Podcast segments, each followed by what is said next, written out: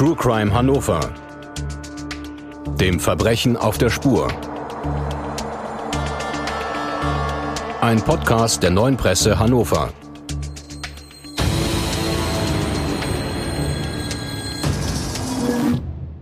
Dieser Podcast wird freundlich unterstützt von visit-hannover.com. Hallo, liebe Zuhörerinnen und Zuhörer. Herzlich willkommen zu einer neuen Folge von True Crime Hannover, dem Verbrechen auf der Spur. Hier berichten Journalistinnen und Journalisten der neuen Presse über spannende Kriminalfälle, die sie begleitet haben, während der Ermittlungen als Reporter oder Reporterin aus dem Gerichtssaal und auch darüber hinaus. Heute bei uns im Podcaststudio ist Britta Marholz. Bei der neuen Presse berichtest du seit Jahren über Kriminalität. Herzlich willkommen. Hallo Rolf und auch ein herzlich willkommen an unsere Zuhörer und Fans von True Crime Hannover. Ebenfalls bei uns und herzlich willkommen ist Volker Kluwe, Polizeipräsident der Polizeidirektion Hannover. Vielen Dank, dass Sie heute bei uns sind. Ja, von mir auch ein herzliches Willkommen und vielen Dank, dass ich hier sein darf. Volker Kluwe, Sie sind hier weil Sie Polizeipräsident sind und weil unser aktueller Fall sich auch mit Gewalt gegen Einsatzkräfte befasst. Sie sind 47 Jahre bei der Polizei. Gewalt gegen Einsatzkräfte ist für Sie nichts Neues, aber die Taten werden ja leider immer brutaler.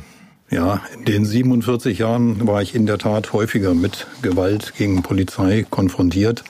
Ganz am Beginn meiner Laufbahn war es der Linksterrorismus der Roten Armee-Fraktion, der sogenannten Bader-Meinhof-Gruppierung, der einige Polizisten zum Opfer gefallen sind. Später war es dann der Rechtsterrorismus, NSU, sehr spät entdeckt, aber auch dort ist eine Kollegin ums Leben gekommen, getötet worden, vorsätzlich getötet worden um in den Besitz der Waffe zu gelangen. Und wir haben auch hier in Hannover den religiösen Terrorismus erlebt, äh, im hannoverschen Hauptbahnhof von der jugendlichen Safia S., die einen Kollegen der Bundespolizei angegriffen hat, der Gott sei Dank überlebt hat. Insofern Gewalt gegen Polizei gibt es leider ständig. Davon handelt auch unsere heutige Folge über drei Gewalttäter, die zu heimtückischen Mördern geworden sind. Hören wir uns den Fall einmal an.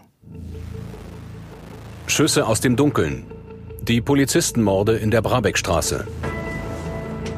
Am Donnerstag, dem 22. Oktober 1987, klingelt um 17.30 Uhr das Telefon beim Kriminaldauerdienst in Hannover. Eine anonyme Anruferin meldet.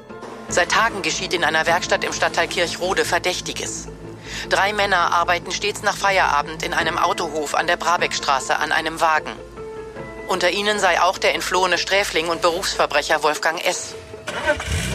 Sofort fahren die Fahnder los und nehmen die Observation auf. Es ist 18.30 Uhr, als ein blauer Audi 100 Quattro langsam auf das Tor der Werkstatt zurollt. In dem Wagen sitzen drei Männer. Einer von ihnen ist der gesuchte Wolfgang S. Um den Zugriff durchzuführen, rufen die observierenden Beamten jetzt routinemäßig das Zivilstreifenkommando zur Unterstützung. Was zu diesem Zeitpunkt keiner ahnt, die Begleiter von S, Dirk D. und Klaus Detlef B. sind ebenfalls mehrfach vorbestrafte Schwerkriminelle. Alle drei kennen sich aus dem Gefängnis. Alle sind wegen Raubes und Diebstahl vorbestraft. Und alle gelten als gewissenlos und gewalttätig. Vielleicht ist es an diesem Abend ihr krimineller Instinkt, der die Männer in der Werkstatt stutzig werden lässt. Was machen so viele Menschen an einem Wochentag hier an der ansonsten so wenig belebten Straße?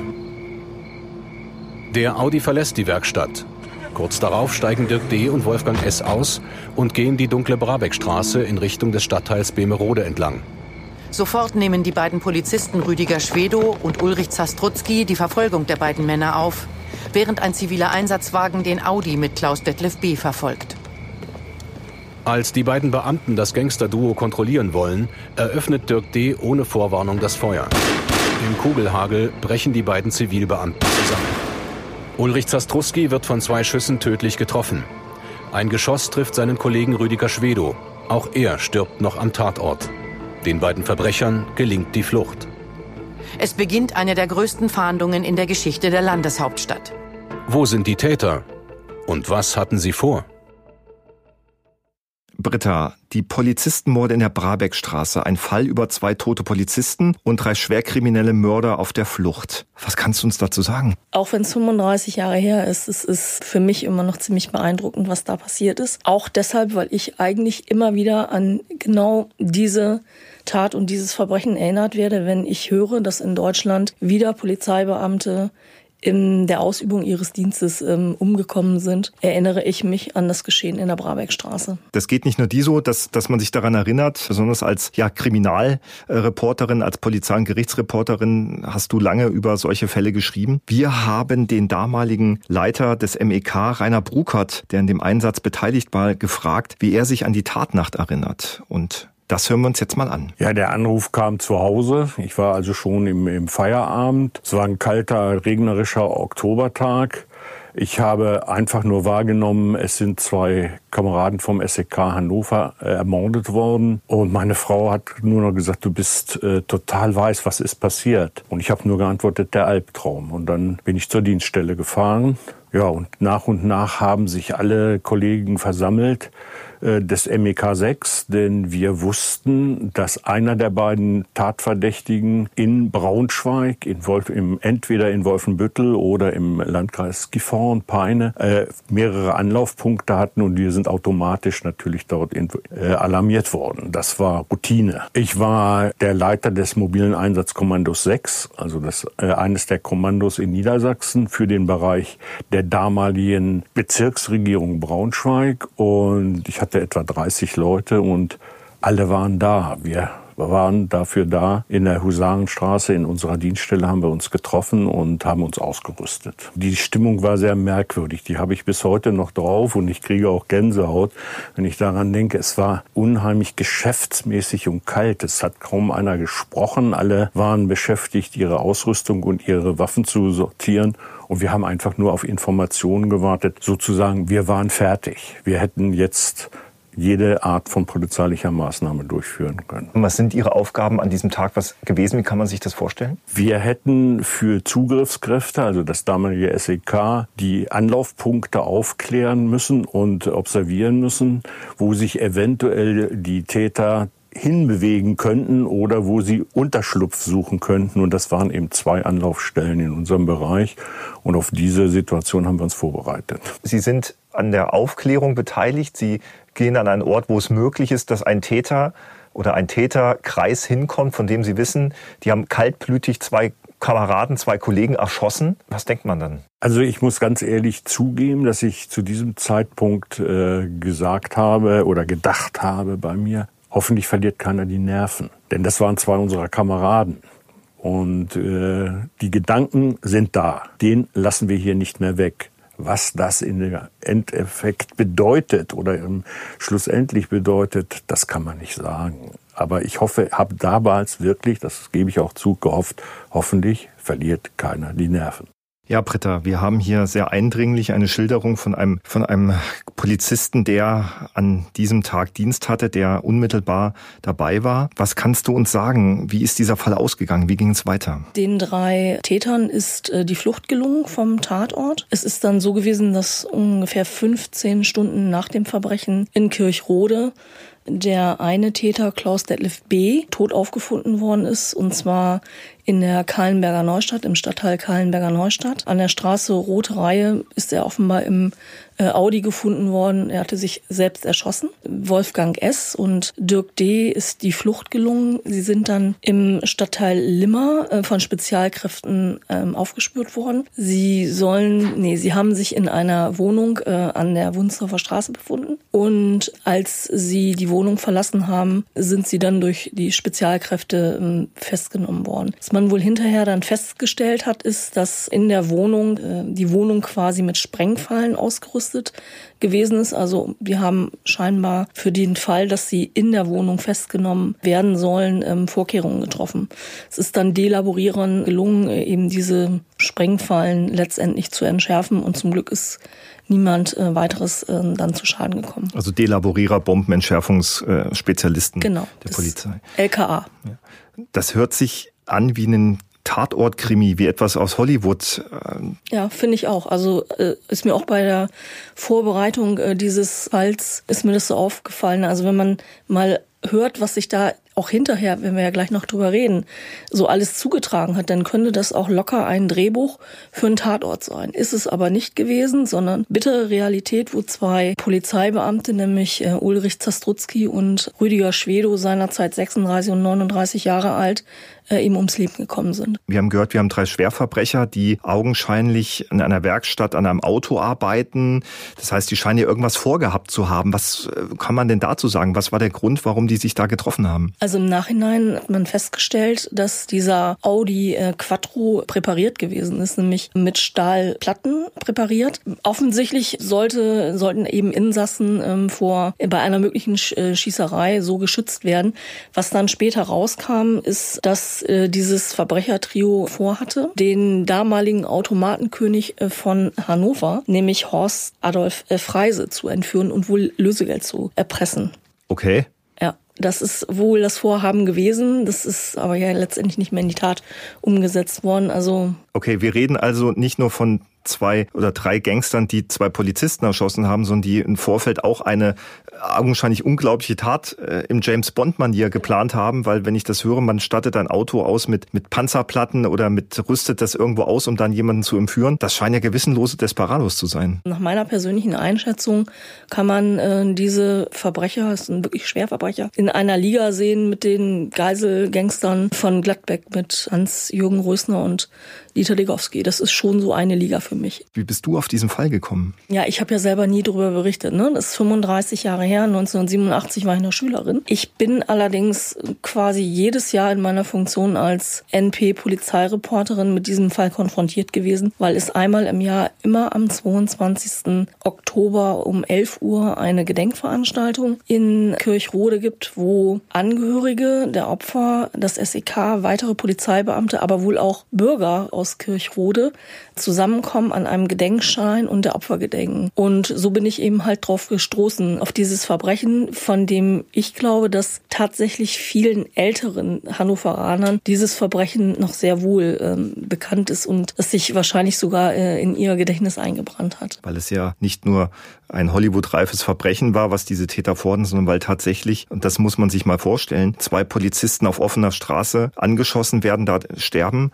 Ein Täter, der sich auf de facto offener Straße erschießt. Volker Kluwe, welche Erinnerungen verbinden Sie denn heute noch mit den Polizistenmorden in der Brabeckstraße? Ja, ich kann mich sehr gut an diesen Tag erinnern, auch weil ich die beiden getöteten Kollegen gekannt habe aus gemeinsamen Diensten. Ich war damals im Kriminaldauerdienst der Polizeidirektion Hannover, ebenso im Schichtdienst und man hat sich natürlich bei Einsätzen oder anderen Maßnahmen durchaus mal getroffen. Also insofern konnte ich mit dieser Nachricht auch tatsächlich Personen und Gesichter verbinden. Ich habe mich damals gerade im Studium zum Aufstieg in den höheren Polizeidienst befunden in Münster-Hiltrup und habe dort die Nachricht erhalten. Es hat Entsetzen ausgelöst, Betroffenheit, Trauer, aber auch Wut.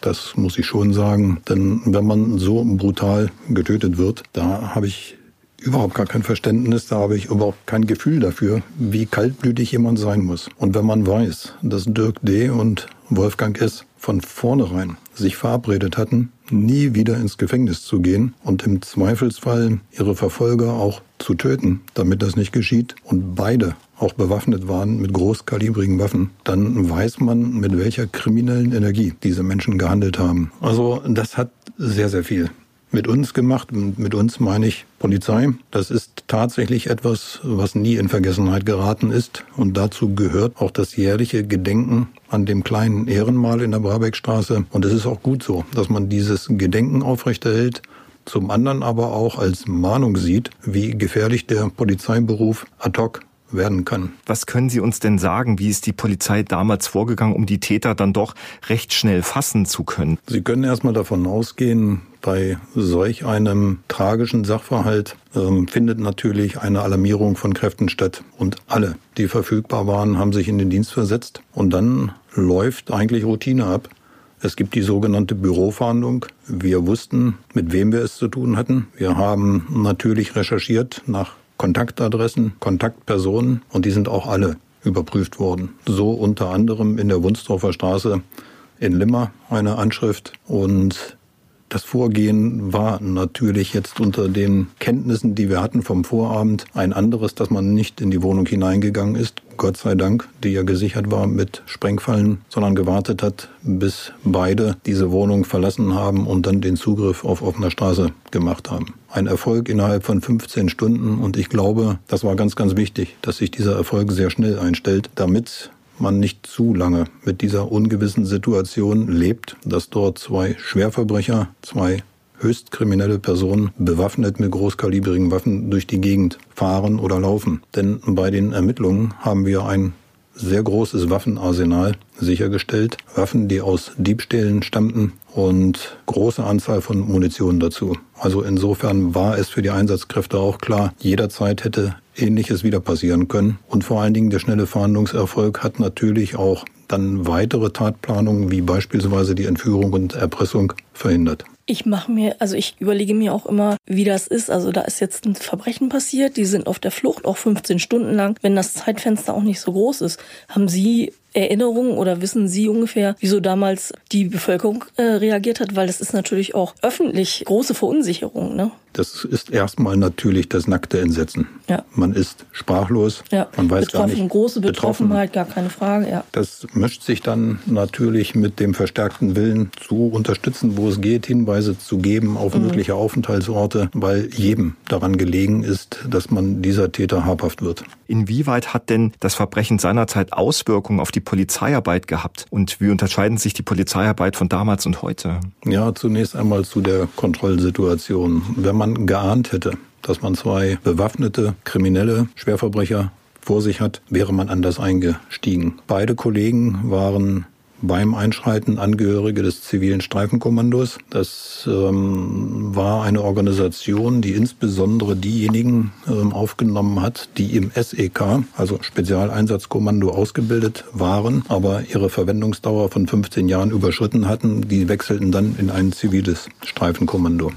Das heißt, die Ausbildung war vorhanden. Aber beide Kollegen sind relativ arglos in diese Kontroll Situation gegangen. Es ging um zwei Personen, die kontrolliert werden sollten, deren Identität festgestellt werden sollte, um dann weitere Maßnahmen zu treffen. Sie konnten nicht ahnen, sie waren völlig arglos, dass man sofort auf sie schießen wird und sofort das Feuer eröffnet. Im folgenden Prozess gegen die äh, beiden Täter ist dann übrigens auch seitens äh, der Richter festgestellt worden, dass die beiden Polizeibeamten absolut korrekt und fehlerlos gehandelt hatten. Das wollte ich nur mal kurz einpflichten. Ja, aber der Gesamtsituation nicht angemessen. Wenn sie es gewusst hätten, sie wären in der Lage gewesen, auch anders einzuschreiten. So sind die beiden Kollegen, der eine mit einer Anhaltekelle in der Hand, der andere mit einem Funkgerät in der Hand, auf die beiden zugegangen. Insofern, sie sind dann gar nicht mehr dazu gekommen, ihre eigenen Dienstwaffen ziehen zu können bzw. nutzen zu können. Das erinnert frappierend an den Fall, den wir äh, vor gar nicht so langer Zeit in Rheinland-Pfalz hatten, wo zwei Polizeibeamte nachts einen Transporter kontrollieren und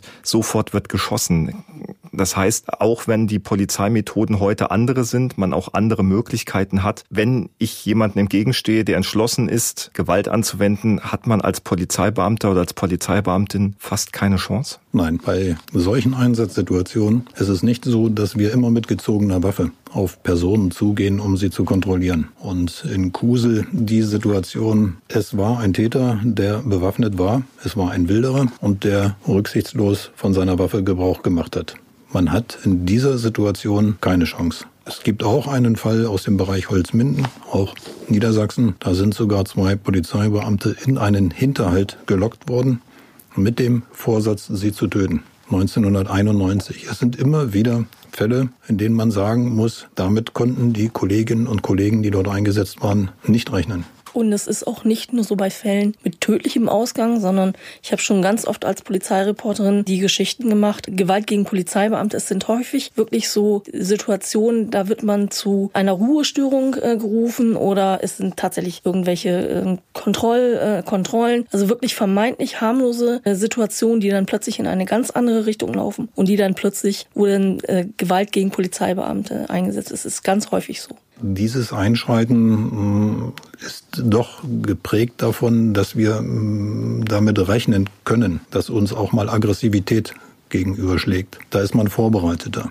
Und das ist Aggressivität, die in erster Linie nicht mit Waffen ausgeübt wird. Da hat man natürlich seine Chance auch, ähm, sich da entsprechend zur Wehr zu setzen. Aber wenn Schusswaffen eingesetzt werden und dann möglichst noch aus einem Hinterhalt, mhm. man hat keine Chance. Mhm um nochmal auf die Frage zu kommen, welche Auswirkungen das hat und wie sich die Polizeiarbeit damals und heute unterscheidet, haben Sie angesprochen, dass um sowas zu verhindern, der jeweilige Beamte oder die jeweilige Beamtin ja eigentlich nur noch mit gezogener Waffe kontrollieren können. Das hat ja aber gute Gründe, warum wir das hier in Deutschland nicht tun, obwohl es solche Fälle vielleicht verhindern könnte. Ja, das ist, das ist die Frage. Aber wir wollen es auf keinen Fall. Wir verstehen uns als Bürgerpolizei und so wollen wir auch wahrgenommen werden. Und die gezogene Waffe würde dort eine andere Sprache sprechen.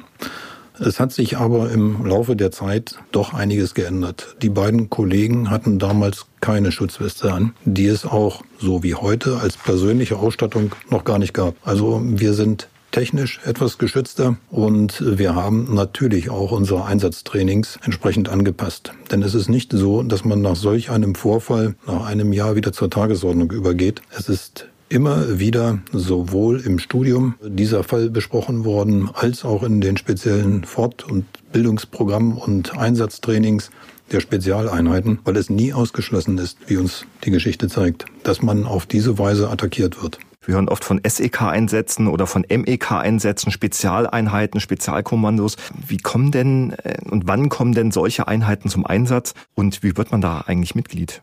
Ähm, immer dann, wenn Polizei einschreitet in Bewegung, dann sind es die MEK-Kräfte, die dafür ausgebildet sind. Zum einen, um in Zivil auch längerfristig observieren zu können, zum anderen aber auch, wenn es um die Festnahme eines Täters, einer Täterin in Bewegung geht, dann ist das mobile Einsatzkommando gefragt und auch darauf trainiert. Wenn es darum geht, dass sich beispielsweise ein Täter verbarrikadiert oder über scharfe Schusswaffen verfügt, dann ist das SEK eher gefragt, also in stationären Lagen, weil diese Einsatzsituationen werden vom Spezialeinsatzkommando trainiert, wobei beide auch jeweils das andere können. Aber das macht den Unterschied aus. Ja, was muss man mitbringen, um in diese Spezialeinheiten zu kommen? Körperliche Fitness ist, glaube ich, eine Grundvoraussetzung und auch nachvollziehbar, aber auch eine hohe Stressstabilität, Teamgeist. Denn alleine wird man diese Situation nicht bewältigen können. Und so wird das natürlich auch trainiert. Gut, wir können das nicht in Echtsituationen trainieren, aber es wird simuliert. Das heißt, es gibt Einsatzsituationen, wo Zeitdruck aufgebaut wird, komplexe Aufgabenstellung, wo also künstlich Stress erzeugt wird. Sie haben das gerade angesprochen, man muss eine ganze Menge körperlich mitbringen. Wir reden dann oft von Polizeibeamten. Kann auch Frauen beim MEK und beim SEK mitmachen?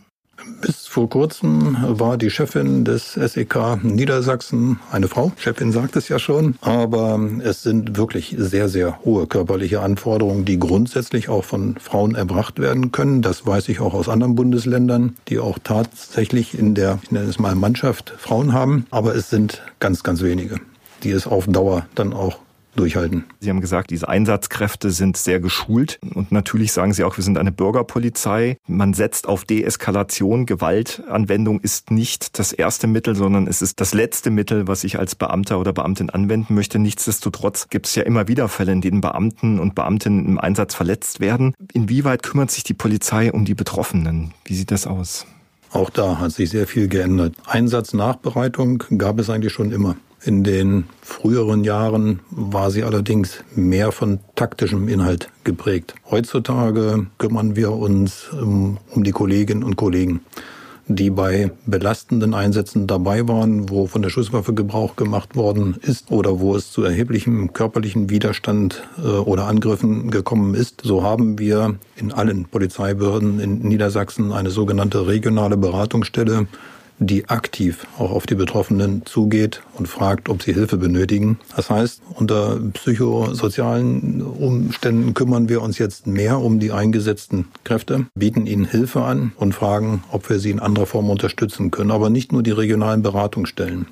Es sind auch die Führungskräfte, die Vorgesetzten, die sich nach solchen belastenden Einsätzen unmittelbar um ihre Mitarbeitenden kümmern, sie ebenfalls befragen, ob sie Unterstützung bedürfen und natürlich der ausgesprochen große Teamgeist in der Polizei, so dass auch die übrigen Kolleginnen und Kollegen sich um diese Personen kümmern. Da hat sich eine ganze Menge geändert. Wie gesagt, früher stand die Taktik im Vordergrund, heute steht der Mensch ganz eindeutig im Vordergrund. Sie sagen, der Mensch steht im Vordergrund. Wie sehr erschreckt Sie die zunehmende Hemmungslosigkeit in Bezug auf Gewalt gegen Einsatzkräfte? Es belastet schon, denn die Zahl der Widerstände, der Angriffe, der Bedrohung hat in den letzten Jahren deutlich zugenommen. Und wir haben auch im Jahr 2022 einen Spitzenwert erreicht, wo wir sagen, das ist so nicht mehr hinnehmbar. Ich sage, wenn jemand den Vertreter eines Staates, den Repräsentanten eines Staates angreift, greift er den Staat selbst an. Und zwar auch dessen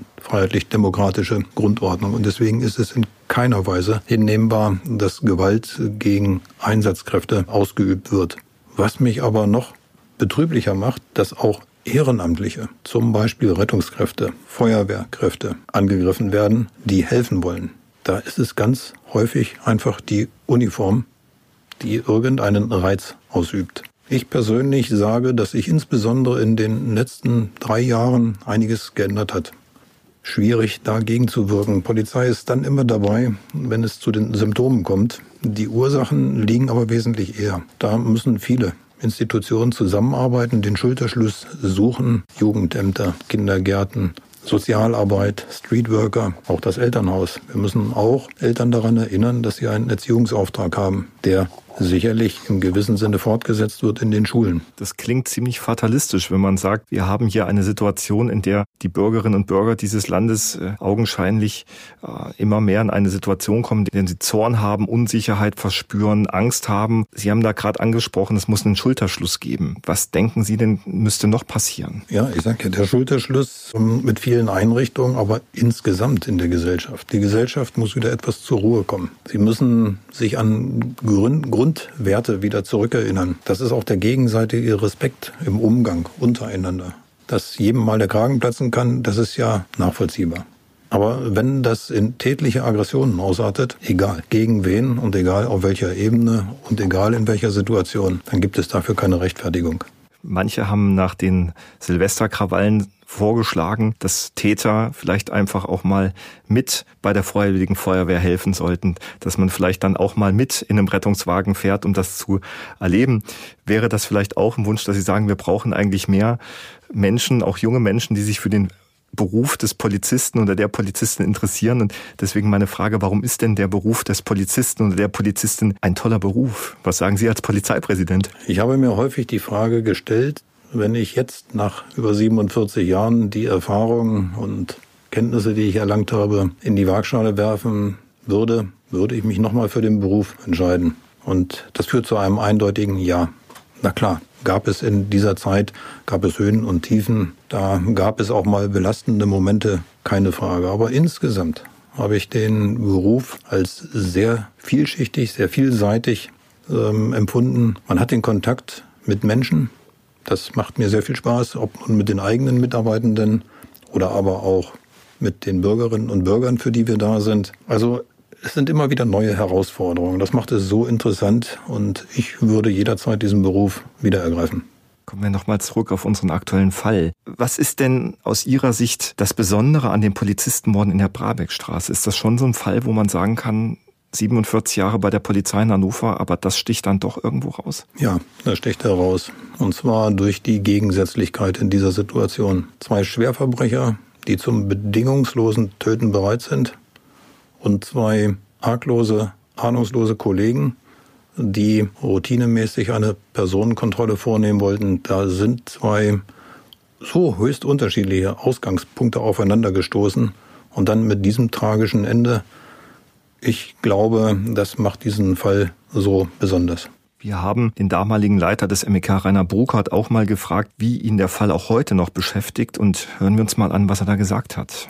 Also es hat mich in zwei verschiedenen Wegen begleitet. Einmal, als ich dann als Abteilungsleiter im LKA die Verantwortung für die Spezialeinheiten hinsichtlich der Ausstattung, der Ausrüstung, des Trainings, der Ausbildung und Auswahl hatte, haben wir immer wieder zusammengesessen und immer wieder darüber geredet, diskutiert, was können wir besser machen, was können wir verhindern. Ich habe bis zu meiner Pensionierung daran gearbeitet, die Ausrüstung, die Ausbildung und die taktische Perfektion der Spezialeinheiten in meiner Verantwortung auszubauen und zu verbessern. Und zweitens, mich äh, verfolgt die Tat bis heute, der 22. Oktober. Das ist sozusagen ein heiliger Tag. Dort versammeln wir uns in der Brabeckstraße am Gedenkstein. Und das geht so weit, dass ich sogar meine Urlaubsplanung nach diesem Tag ausrichte. Ich habe noch nicht einen versäumt in den 35 Jahren fast. Das sind tiefe Einsichten von einem ehemaligen Beamten. Volker Kluwe, wie geht Ihnen das? Mir geht es ganz ähnlich. Rainer Burkhardt und ich kennen uns sehr lange und wir haben in meiner Zeit als Behördenleiter hier an dem besagten jeweiligen 22. Oktober auch immer gemeinsam an diesem Ehrenmal gestanden. Und es ist nicht so, dass aktive Kollegen dabei sind nur, sondern es gibt auch Bürgerinnen und Bürger, die an diesem Tage dort sind oder aber die zufällig dort langgehen, aber stehen bleiben und fragen, was hier geschehen ist. Und auch bei mir geht dieser, dieser Fall nicht aus dem Kopf. Das sind Situationen, wo wenig gesprochen wird, wo man in tiefer Einkehr dort nochmal überlegt, was 1987 an diesem Tag dort geschehen ist. Also aus dem Kopf bekommt man sowas nicht heraus. Britta, kannst du uns sagen, was aus den Tätern Dirk D. und Wolfgang S. geworden ist? Also Dirk D. und äh, Wolfgang S. mussten sich ungefähr ein Jahr nach den Verbrechen vor Gericht verantworten, wegen Mordes. Und beide sind wegen Mordes verurteilt worden zu einer lebenslangen äh, Freiheitsstrafe. Wobei das Urteil von Wolfgang S. aufgehoben äh, worden ist, einmal wegen eines Formfehlers. Dann hat es einen Wiederholungsprozess gegeben und 1990 ist auch er dann wieder wegen Mordes zu einer lebenslangen Freiheitsstrafe verurteilt worden. So, die haben dann beide äh, erstmal eingesessen und Dirk D. hat ähm, gesessen in der Justizvollzugsanstalt in Celle und ist auch dort noch kriminell geworden. Und zwar 1991 im Oktober hat er dort gemeinsam mit äh, drei Komplizen Justizvollzugsbeamte als äh, Geiseln genommen. Er hat sich bewaffnet. Ähm, ihm ist es gelungen, aus einem Stuhlbein und aus Eisenteilen und wohl auch Schrauben eine funktionsfähige Waffe zu bauen. Gleichzeitig soll er, und da muss mir vielleicht Herr Kluwe noch mal ein bisschen helfen, vielleicht weiß er ein bisschen mehr drüber, es soll dort sowas wie Sprengvorrichtungen gegeben haben, die eben den Justizbeamten um die, um den Hals gelegt worden sind. Wissen Sie da Näheres zu? Also der selbstgebastelte Schussapparat, mhm. der ist mir auch bekannt, mit dem Schrauben verschossen werden ja. sollten. Ich weiß jetzt aber nicht mit Sicherheit, ja, es ist Justizvollzugsbeamten etwas umgehängt worden. Ja. Ich kann aber nicht mit Sicherheit sagen, ob das Attrappen waren ja. oder ob es da irgendetwas äh, Gefährliches gab, das weiß ich nicht mehr. Auf jeden Fall mussten die Opfer, also die Justizbeamten davon ausgehen, dass sie irgendwas Funktionsfähiges da um den Hals hatten. Und es ist tatsächlich dann so gewesen, dass den vier Tätern mit Dirk D. und drei Komplizen eben die Flucht aus der JVA in Celle gelungen ist. Es hat dann eine tagelange Verfolgungsjagd durch Deutschland gegeben, die dann in der Nähe von Karlsruhe endete, wo Dirk D. dann auf einer Tankstelle von einem Scharfschützen angeschossen worden ist, wohl auch sehr schwer, wenn nicht sogar lebensgefährlich äh, verletzt wurde. Er hat aber überlebt und es kam dann natürlich auch wegen dieses Verbrechens zu einem Prozess. Und in diesem Prozess ist Dirk D. zu weiteren zwölf Jahren Haft verurteilt worden. Es ist dann auch so gewesen, dass Dirk D. und Wolfgang S. nochmal gemeinsam äh, vor Gericht gestanden haben. Das war 1994. Beide sind ebenfalls wegen Mordes wieder angeklagt gewesen. Und zwar sollen sie ein Pärchen, nämlich Hans B. und Petra D., ermordet haben. Mutmaßlich war dieses Pärchen ähm, ja ein Mitwisserpärchen aus der Bande von Dirk D. und Wolfgang S. Vermutlich für eben diese Entführung des Automatenkönigs. Tatsächlich ist es aber so, dass dieses Paar kurz vor den Polizistenmorden in der Brabeckstraße wohl getötet wurde. Man hat die Leichen nie gefunden und letztendlich reichten die Beweise auch nicht aus, um Dirk D. und Wolfgang S. erneut wegen Mordes zu verurteilen. Das ist ja unfassbar. Ja, ist auch unfassbar.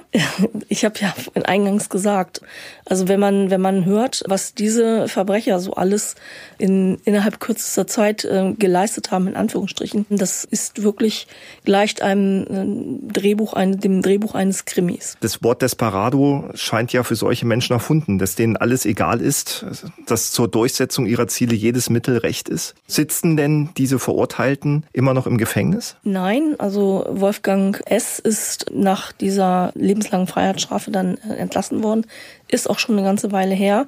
Dirk D. hat natürlich deutlich länger gesessen, bis Anfang der 2020er Jahre. Und nach meiner Kenntnis ist er die letzten anderthalb Jahre Freigänger gewesen und ist inzwischen auch wieder in Freiheit. Das heißt, deutlich über 30 Jahre im Gefängnis gesessen. Ja.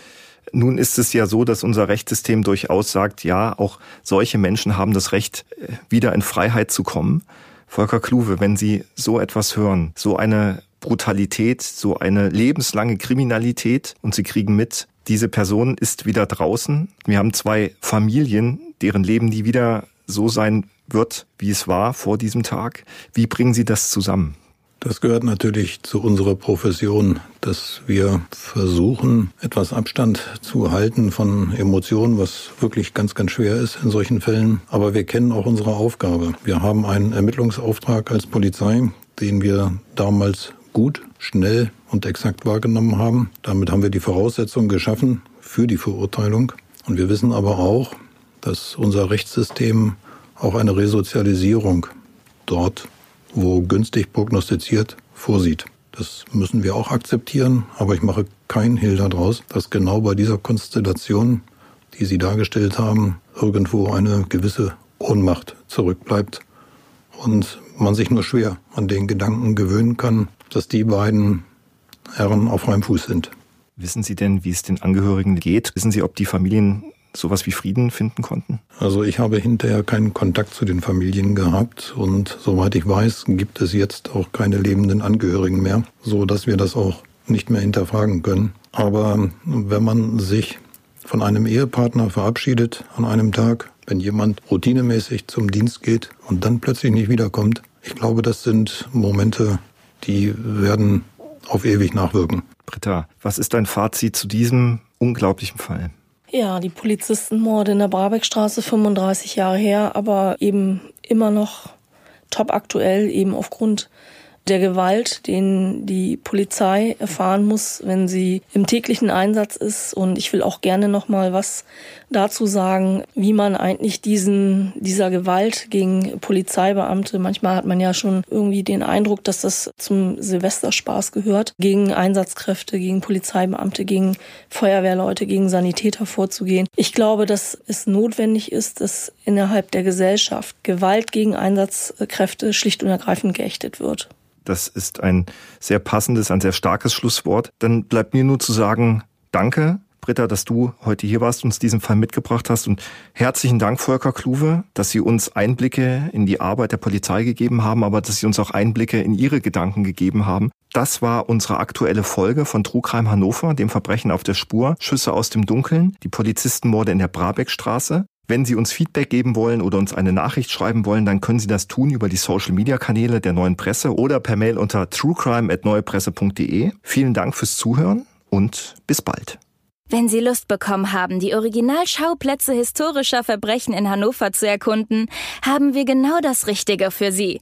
Kommen Sie mit auf die Jagd. Von Königsmarkt bis Hamann, von Hanebut bis Duyé. Bei der neuen Tour durch die Innen- und Altstadt von Hannover lauschen Sie spannenden Hintergründen aus der Kriminalhistorie an den Originalschauplätzen in Hannover. Was hat es mit einem Leichenfund an der Leine auf sich? Wo hat Hamann sein Unwesen getrieben? Und wo ist der Legende nach das Beutelager von Hanebut? Die Antwort auf diese Fragen und noch vieles mehr erfahren Sie bei diesem Rundgang.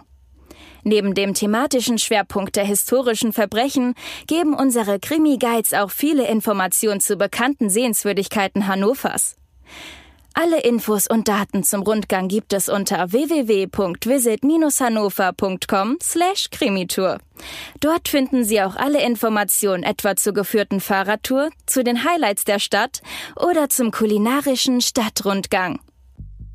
True Crime Hannover, dem Verbrechen auf der Spur, ist ein Podcast der neuen Presse Hannover. Mit Thomas Nagel, Britta Marholz, Christian Lohmuth und Rolf Rosenstock. Chefredaktion Carsten Bergmann. Technische Realisation Alexander Kollmeier, Felix Grieshammer und Patrick Wehrhahn. Sprecher Nicola Irmer, Martin Schubach und Marina Adelmann. Musik Ian Post und Jimmy Svensson. Redaktion und Regie Rolf Rosenstock. Produktion TVN Corporate Media und TVN Production.